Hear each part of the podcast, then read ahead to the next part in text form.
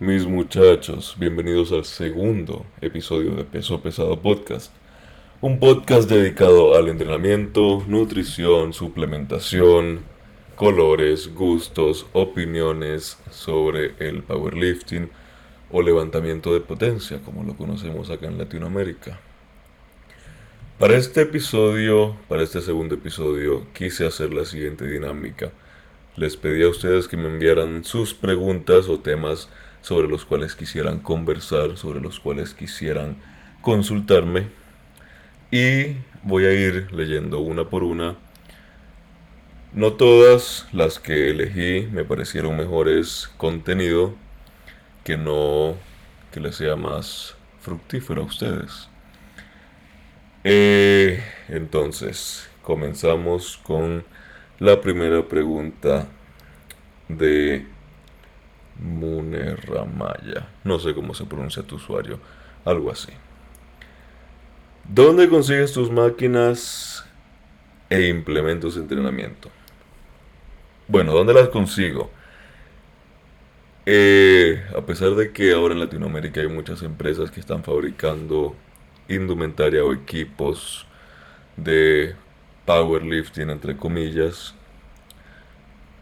es todavía un territorio que se está explorando y la, por supuesto, el, el, producto final o la calidad todavía no es lo que esperamos.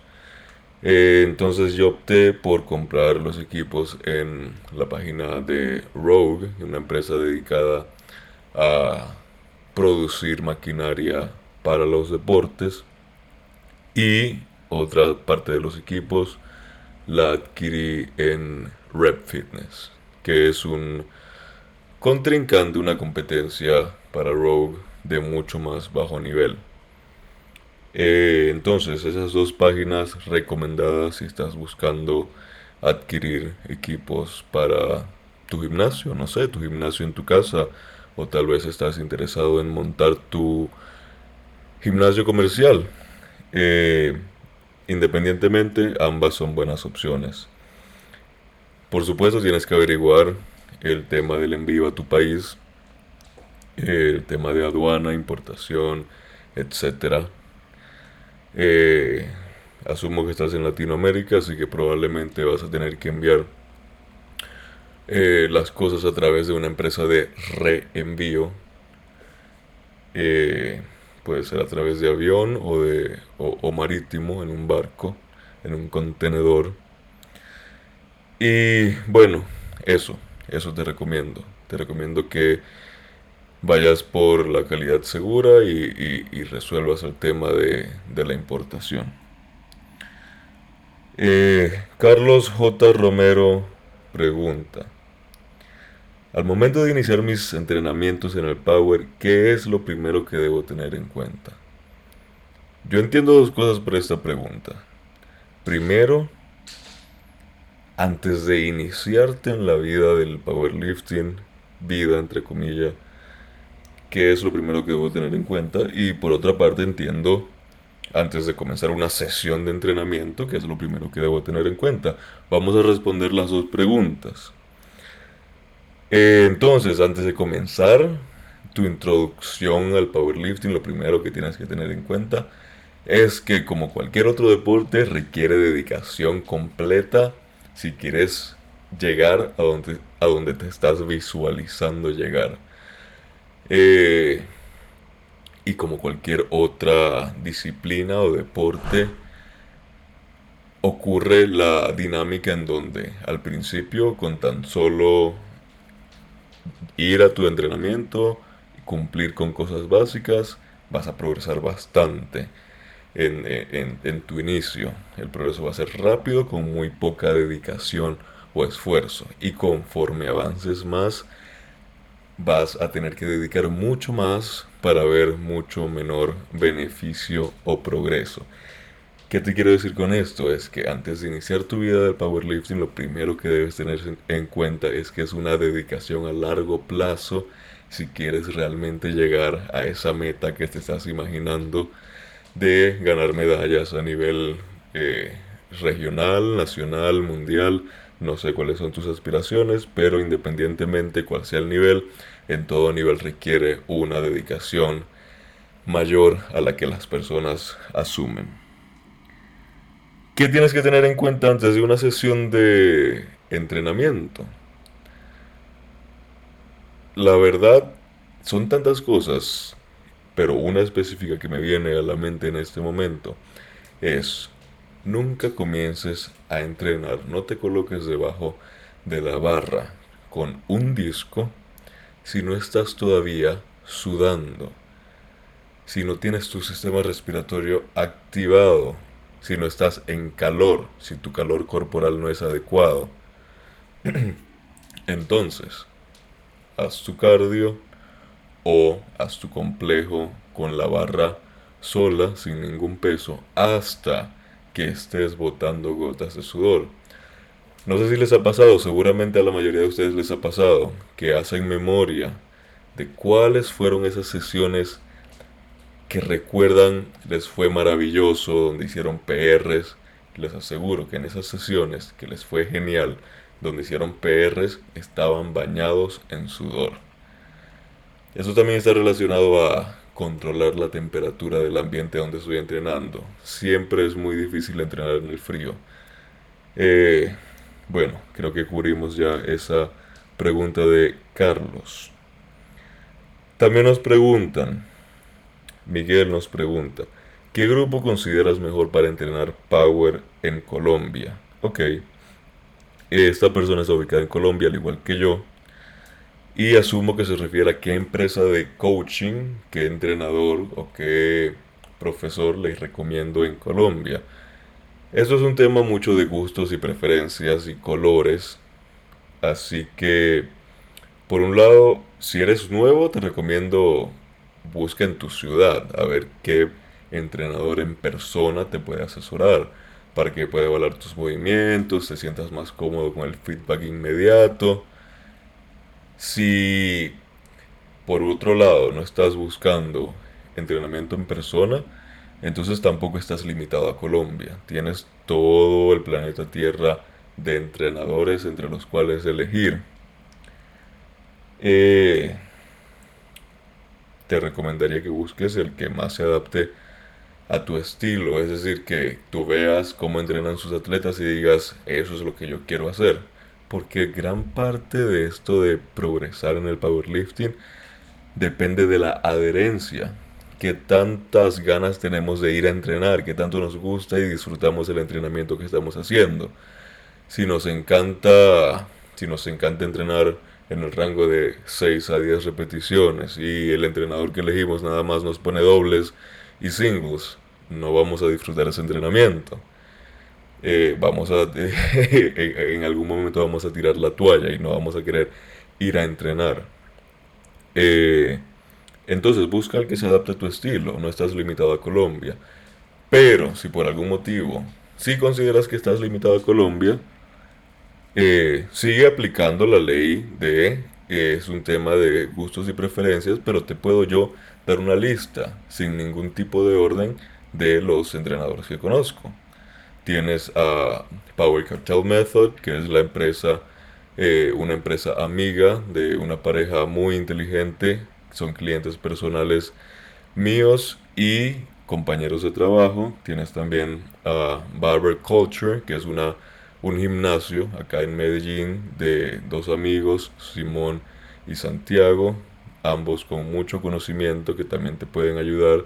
También conozco a James Hamburger, que tiene varias décadas enseñando powerlifting.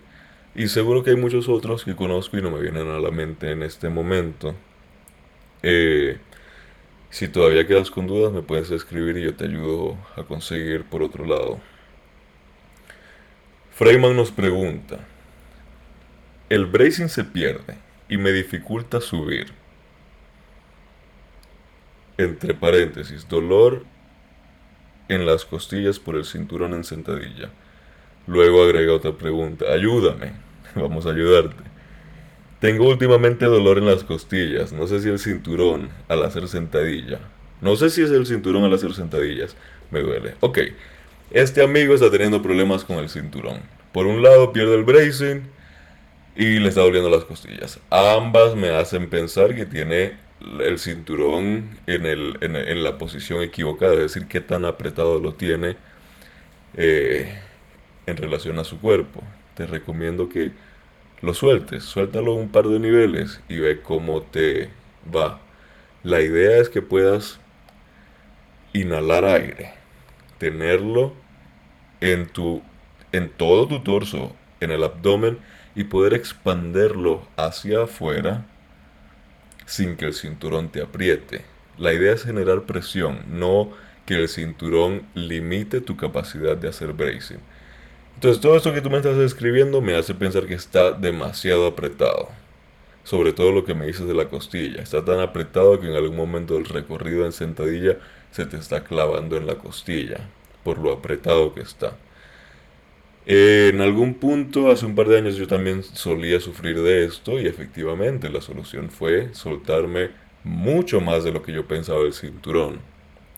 Eh, hay personas que por algún motivo pueden, tienen esa capacidad de que pueden usar el cinturón súper apretado y, se, y hacen un bracing fenomenal. La mayoría de las personas no somos así. Buscan más bien un nivel intermedio de apretado. Ponlo en práctica un par de semanas y nos cuentas cómo te fue. Juan Josul nos pregunta. Historia de cómo entraste al gym y cómo te volviste power.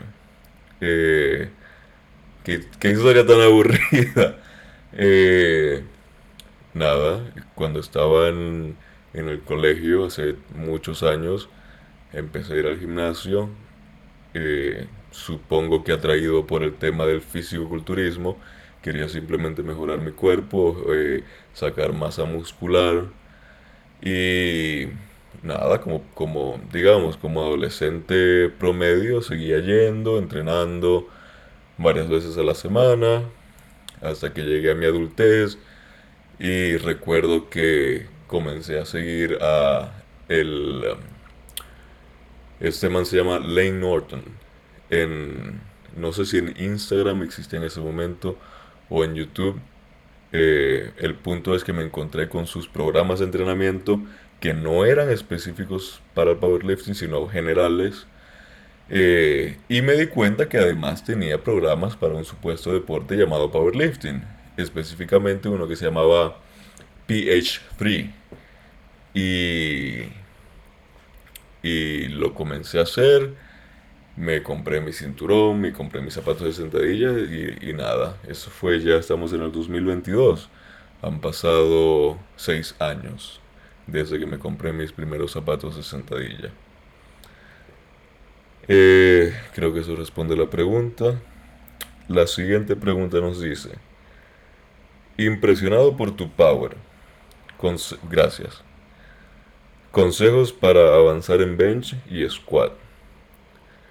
Bueno, esta pregunta de consejos para avanzar en bench squat, de eso se trata el deporte que practicamos. un eterno aprendizaje de cómo avanzar en bench squat, sobre todo cuando ya estás tan avanzado que ya tienes tanto tiempo en el deporte que cualquier avance, por más pequeño que sea, requiere mucho trabajo. Te toca aprender ya en ese nivel de dificultad cómo avanzar. Entonces, pregunta muy amplia sobre la cual podemos hacer episodio tras episodio del podcast y conversar al respecto.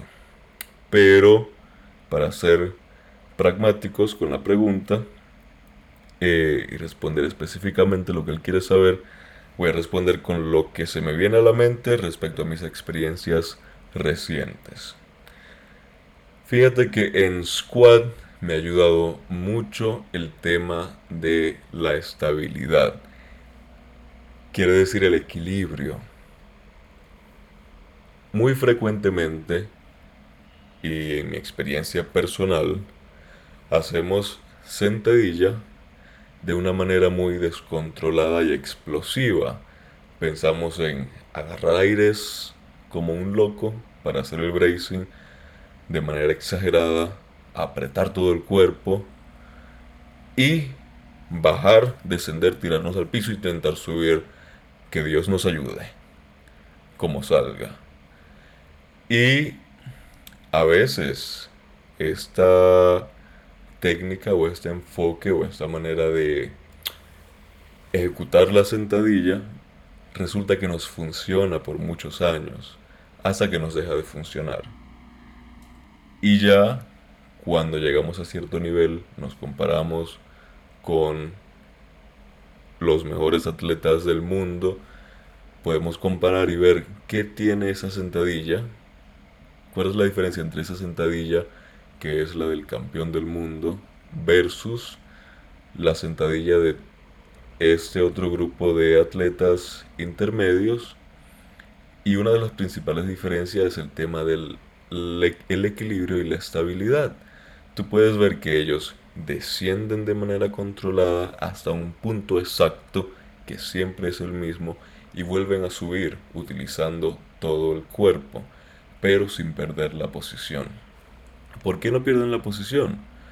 Primero porque son fuertes, evidentemente, pero segundo porque son fuertes en todo el rango de movimiento de una manera controlada y equilibrada donde no pierden bracing, no pierden la cadera, no sueltan el aire, no están acelerados, no están simplemente tirándose al piso y que Dios los vuelva, que Dios los ayude a volver a subir, sino que ellos están flexionando sus caderas para bajar, están sentados cómodamente con el peso distribuido a lo largo de su cuerpo, a lo largo de sus, eh, de sus pies y pueden volver a subir simplemente volviendo a extender las caderas. Entonces practiquemos eso, te recomiendo que practiques eso, como si vieras a un bebé, haciendo que los bebés por algún motivo siempre hacen sentadillas. Eh, tienen, por un lado tienen esa, esa movilidad y, y, y tienen el equilibrio para hacerlo porque porque pesan muy poco. Eh, y es eso. Siéntate en el piso de manera controlada y equilibrada, apretando todo tu cuerpo para poder llevar esa carga en tu espalda y vuelve a pararte. Suena, tal vez si lo pensamos, eh, suena como un consejo muy básico y obvio, pero es la gran diferencia entre una persona que puede hacer 500 kilos en sentadilla y una persona que puede hacer nada más 300. Es la capacidad de controlar perfectamente el movimiento durante todo su rango de recorrido y mantener el equilibrio. Entonces, esa es la clave para avanzar en sentadilla, según mi experiencia reciente. Poder sentarte de manera cómoda y poder volver a pararte sin perder el control. Por otro lado está el bench. Eh, en bench hay tantos estilos de movimiento. Eh, tendría que ver qué, tipo de, de, benchista, no existe esa palabra, pero qué tipo de técnica utilizas en bench para poder darte un consejo que se adecue a tu condición. Eh, sin embargo, consejos que se apliquen a cualquier persona independientemente de su técnica. Por un lado tienes el hecho de hacer todas las repeticiones, desde que estás usando la barra hasta tu peso máximo, hacer todas las repeticiones con una pausa controlada. ¿Qué quiere decir pausa controlada? Quiere decir que bajas la barra hacia tu pecho, todo tu cuerpo se queda estático, sin movimiento, solamente sosteniendo el peso y la vuelves a presionar hacia arriba. Tal vez si lo piensas un poco parecido al consejo anterior de la estabilidad y el control. Eh, pero el punto es, eh, cuando bajes la barra hacia tu pecho, que estés en la posición inferior, que no haya movimiento, que te, te congeles en el tiempo. Espera un segundo o espera dos segundos y la vuelves a presionar hacia arriba.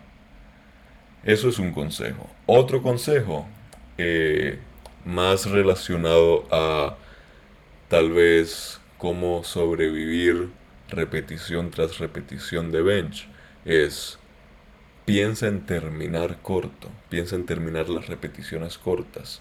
Es decir, que cada repetición tus manos vuelvan a llevar la barra a la misma altura.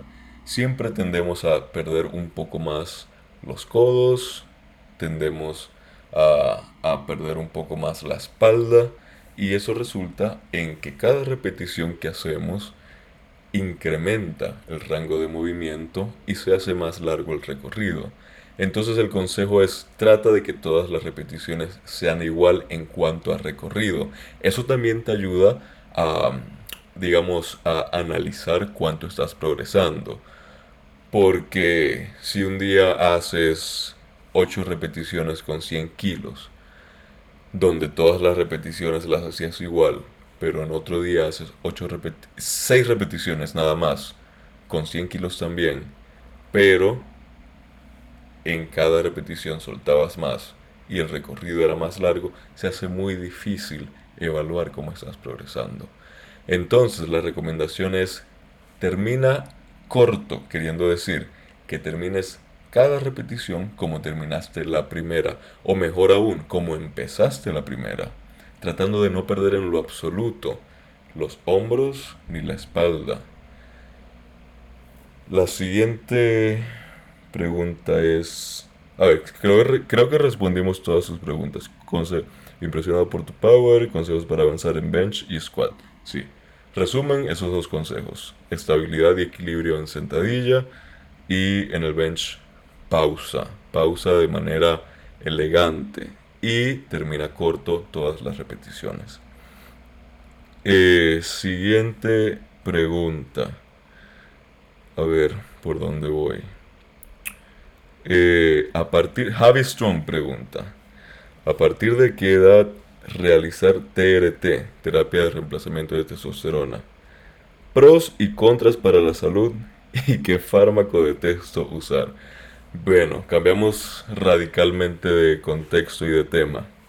A partir de qué edad realizar TRT, por definición, terapia de reemplazamiento de testosterona, quiere decir que tienes tu testosterona. Hablemos de terapia de reemplazamiento hormonal, porque nos escuchan también mujeres. Eh, la terapia de reemplazamiento hormonal se comienza cuando tienes una deficiencia hormonal. Y esto por... Eh, por estadística clínica, por estadística médica, no ocurre sino hasta que ya tienes una edad avanzada.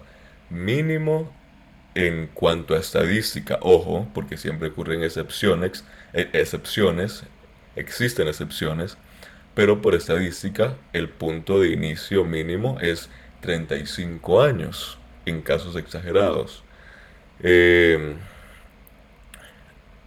pros y contras para la salud. Los pros es los pros es una larga lista de todo lo contrario a los síntomas que te está generando tu deficiencia hormonal. Falta de apetito sexual, eh, cansancio, eh, pérdida de cabello, pérdida de masa muscular, eh, infertilidad, etcétera, etcétera. Todos esos son síntomas y muchos otros son síntomas de deficiencia hormonal que son curados o apaciguados o mejorados por mucho cuando utilizas la terapia de reemplazamiento o restauración hormonal. Contras para la salud. Los contras para la salud cuando realizas terapia de reemplazamiento hormonal son los mismos contras para la salud que cuando realizas o cuando abusas eh, esteroides. ¿Por qué? Porque la terapia de reemplazamiento hormonal se realiza principalmente con hormonas esteroideas. En el caso del hombre, testosterona principalmente, y en el caso de la mujer, los tres estrógenos. Eh, específicamente, estos efectos nocivos para la salud que pueden ocurrir tanto con terapia de reemplazamiento hormonal o con el uso o abuso de esteroides, eh, digamos que los podemos categorizar de tres maneras. Primero, el efecto neurológico. Los, las hormonas esteroideas son psicoactivas. Eh, entonces vas a tener efectos secundarios como agresividad, vas a tener efectos secundarios como cambios de personalidad, vas a tener efectos secundarios, eh, eh, vas a tener problemas neurológicos como problemas para dormir, tienes problemas con tus órganos, entre, los posibles, entre las posibles consecuencias, tienes problemas de riñones, eh, de hígado, tienes problemas del corazón, de la próstata, también tienes problemas eh, con los hematocritos, se te dispara la cuenta roja y potencialmente también tienes problemas de ser muy musculoso si ya estás abusando lo que estás usando. porque es un problema ser muy musculoso? Porque eso puede generar, generar al igual que en una persona obesa, puede generar, generar apnea del sueño, apnea obstructiva, porque tienes tanto músculo en tu cuerpo, tienes tanta masa, eh, que incluso los músculos y la estructura alrededor de tu faringe y tu garganta se engrosan y te cuesta respirar. Eh, entonces, ya enlisté más eh, efectos negativos que positivos, será por algún motivo. Eh, esa es la temática. a partir de que realizar TNT, ya te dije, cuando haya deficiencia, generalmente ocurre a partir de los 35. Frecuente excepción a, esa, a ese mínimo de los 35. Persona que tiene historial de, historial de abuso de esteroides, cuyo eje hormonal ya no funciona y necesita una terapia de reemplazamiento hormonal para restaurar lo que ya su cuerpo no produce de manera natural. Eh, pros y contras para la salud ya los hablamos. Eh, ¿Y qué fármacos se te utilizar? Eh, esa recomendación no te la puedo dar yo porque eso lo define el doctor, depende de tu necesidad como paciente deficiente en hormonas. Lo que sí te puedo contar o, sobre lo que puedo comentar es eh, las principales marcas que se utilizan alrededor del mundo frecuentemente. Existen muchas, pero las más comunes eh, Tienes eh, Nevido, tienes Testovirón Depot, que es uno que se utiliza muy frecuentemente en Latinoamérica y específicamente en Colombia, que es el antato de testosterona. Eh, tienes el famoso Sustanon, que se utiliza mucho en Europa, que es una combinación de distintos ésteres, propionato, fenilpropionato, is isocaproato y decanoato. Eh, tienes Nevido, ya, ya lo había mencionado, que es eh, un decanoato. Entonces, el, fármaco a utilizar, que es realmente, porque el fármaco como tal siempre es testosterona, pero lo que el amigo quiere saber es el éster o marca a utilizar. Y eso lo va a definir es el doctor según tus necesidades, porque cada éster tiene una media vida distinta, tiene eh, tasas de aromatización distinta, viene en aceites distintos, eh, eso es muy importante si eres alérgico. Eh, y bueno, la única recomendación, algo, que, que puedo agregar a esta pregunta es,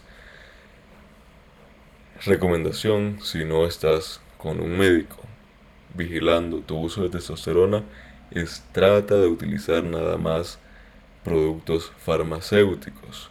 No es lo mismo utilizar medicina para construir músculo y mejorar tu rendimiento atlético a utilizar drogas para dañar tu cuerpo. Son cosas muy opuestas. Y la diferencia desde una perspectiva externa puede ser muy sutil, porque para una persona sin el conocimiento no hay diferencia entre un, entre un vial de, una, de un laboratorio underground a un vial de testosterone depot, no, hay, no ven ninguna diferencia, pero las diferencias son millones, son todas potencialmente. Por un lado tienes algo que fue hecho en un laboratorio farmacéutico, con todo el control posible, con toda la asepsia posible. Sabes que tienes exactamente lo que te dice el frasquito.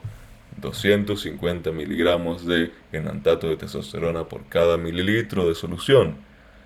Sabes que es un aceite específico que no te va a generar una respuesta inflamatoria en tu cuerpo. Sabes que no te están mintiendo respecto al contenido. Y nada de eso es cierto si estás utilizando un fármaco underground. A pesar de que a fulanito le haya caído bien, a pesar de que sí, yo creo que tiene esa dosis, es imposible saber, al menos de que tú vayas a un laboratorio y lo pruebes. Y no solo que hagas eso, sino que lo hagas cada vez que compres un frasquito. Entonces, recomendación, utiliza medicina, no drogas ilegales. Eh, Mental Cage Club nos pregunta, ¿cada cuánto se debe realizar exámenes de testosterona, estradiol, hormona de crecimiento? Esa persona quiere saber, ¿cada cuánto yo me debo monitorear la salud y mi estado actual si estoy utilizando hormonas? Eh, ya sea que estoy utilizando ciclos de esteroides o que estoy simplemente en terapia de reemplazamiento hormonal o un cruise perpetuo. Idealmente, chicos, idealmente, en un mundo ideal, si están haciendo ciclos de esteroides, asteroides, se realiza un monitoreo antes de comenzar el ciclo para ver cómo está su salud, cómo están sus órganos y decidir si realmente hacen el ciclo o no. Y luego, a mitad de ciclo, para ver qué efecto causó X sustancia en mi cuerpo, en mis órganos, en mi perfil hormonal, en mi sangre, en mi función renal, hepática, etcétera, etcétera. Ver cómo me cayó lo que estoy haciendo. Si no estoy eh, haciendo ciclos, sino que estoy en terapia de reemplazamiento hormonal, eh, quiere decir que es constante, entonces puedes hacerlo simplemente eh, cada seis meses, a ver qué ha cambiado en tu cuerpo, porque también cuando entras en terapia de reemplazamiento hormonal, tu cuerpo realmente tarda en, estabilizarse y ver qué, cuál fue el resultado de esa dosis. Perdón. Em, entonces, resumen, ¿qué quiere decir esto? Si eres una persona que hace, que, a ver, ¿cuánto hace un físico-culturista o un atleta promedio al año? Digamos, tres ciclos. Eso quiere decir que te vas a hacer seis exámenes al año. Uno antes de hacer y uno en medio de el ciclo. Es un total de seis si haces tres ciclos. Eh, y si no, dos al año, cada seis meses, monitoreando tu salud en, en, en, tu, entre comillas, eh, terapia de reemplazamiento hormonal. Que quisiera saber cuántos de los que me escuchan realmente su terapia de reemplazamiento hormonal viene de un doctor. Eh, él especifica exámenes de testosterona, estradiol y hormona de crecimiento. Eh, la hormona de crecimiento la voy a dejar por fuera porque eh, la hormona de crecimiento es algo que, a pesar de que tú utilices como ayuda ergogénica eh, y se limite tu producción de, de, de, de hormona de crecimiento, independientemente siempre va a volver. Sí, estás dejando de producir tu hormona natural y se va a tardar un rato en volver, pero siempre vuelve. No es un eje que se daña eh, de una u otra manera como, como la producción de testosterona y estrógeno. Eh, entonces eso, la hormona de crecimiento es algo que, te, que tú monitorearías antes de diagnosticar que tengas una deficiencia no relacionada al uso de la hormona de crecimiento como ayuda ergogénica, sino en un caso puntual y agudo. Eh, mientras que la testosterona, el estradiol, eso te lo monitorearías, la testosterona te lo monitorearías eh, por dos motivos, para saber si estás, para saber en qué nivel estás de deficiencia o no, y eh, luego para saber cuánto subió tu índice luego de usar cierta dosis, es decir, cuánto, en cuánto de testosterona quedo si uso 250, si uso 400, si uso 500, si uso 1000. Y hacerte una idea. Y el estradiol eh, lo probarías para ver qué tanto estoy aromatizando yo esta dosis de testosterona. Eh, es muy puntual los casos en los que tú vas a monitorear la testosterona y el estradiol. Mi respuesta anterior de monitorearnos la salud frecuentemente está orientada a eso, a la salud, a que te midas tu función hepática, renal, tu corazón, te hagas imágenes, eh, veas tu perfil lipídico, veas tus hematocritos, te analices por completo a ver qué le está generando a tu cuerpo esas sustancias que estás usando. Eh, otra pregunta por acá. Ayudas ergogénicas. Eh, respuesta a esa pregunta. No usen. No usen. Manténganse en salud y en el deporte por muchas, muchas décadas. Y por supuesto, si deciden no escuchar mis consejos y aún así deciden utilizar ayudas ergogénicas, háganlo de manera inteligente Busquen un consejero que realmente sepa al respecto, que se preocupe por su salud.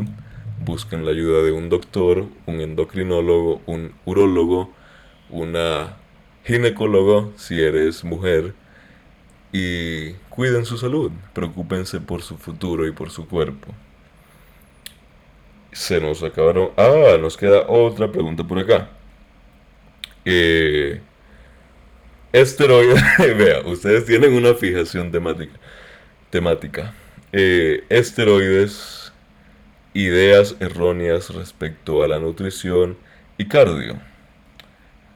Ok, muchos temas, ninguna pregunta específica, pero cardio. A ver, cardio para powerlifters. Siempre es una batalla. El cardio y los powerlifters. Porque por naturaleza las personas que escogimos participar en este deporte, nuestro perfil, eh, no neuronal, sino nuestro perfil de personalidad y tendencia es, no nos gusta mucho la actividad física de movimiento, de tener eh, los latidos por minutos muy elevados, la actividad aeróbica, no nos gusta, nos gusta es mover pesos pesados por una repetición. Y de ahí viene ese, esa relación de odio entre los powerlifters y el cardio, porque simplemente somos personas que no nos gusta. ¿Qué agrego a eso? Que lamentablemente hacer cardio, aunque no lo creas, te va a beneficiar como powerlifter, va a mejorar tu rendimiento. ¿Por qué? Porque cardio se traduce en salud. Y un cuerpo saludable es un cuerpo más fuerte, que se recupera mejor, que produce más síntesis proteica, que tiene todos sus procesos mucho más optimizados para progresar en la fuerza. Entonces, si hacemos cardio y estamos saludables, vamos a ser mejores powerlifters.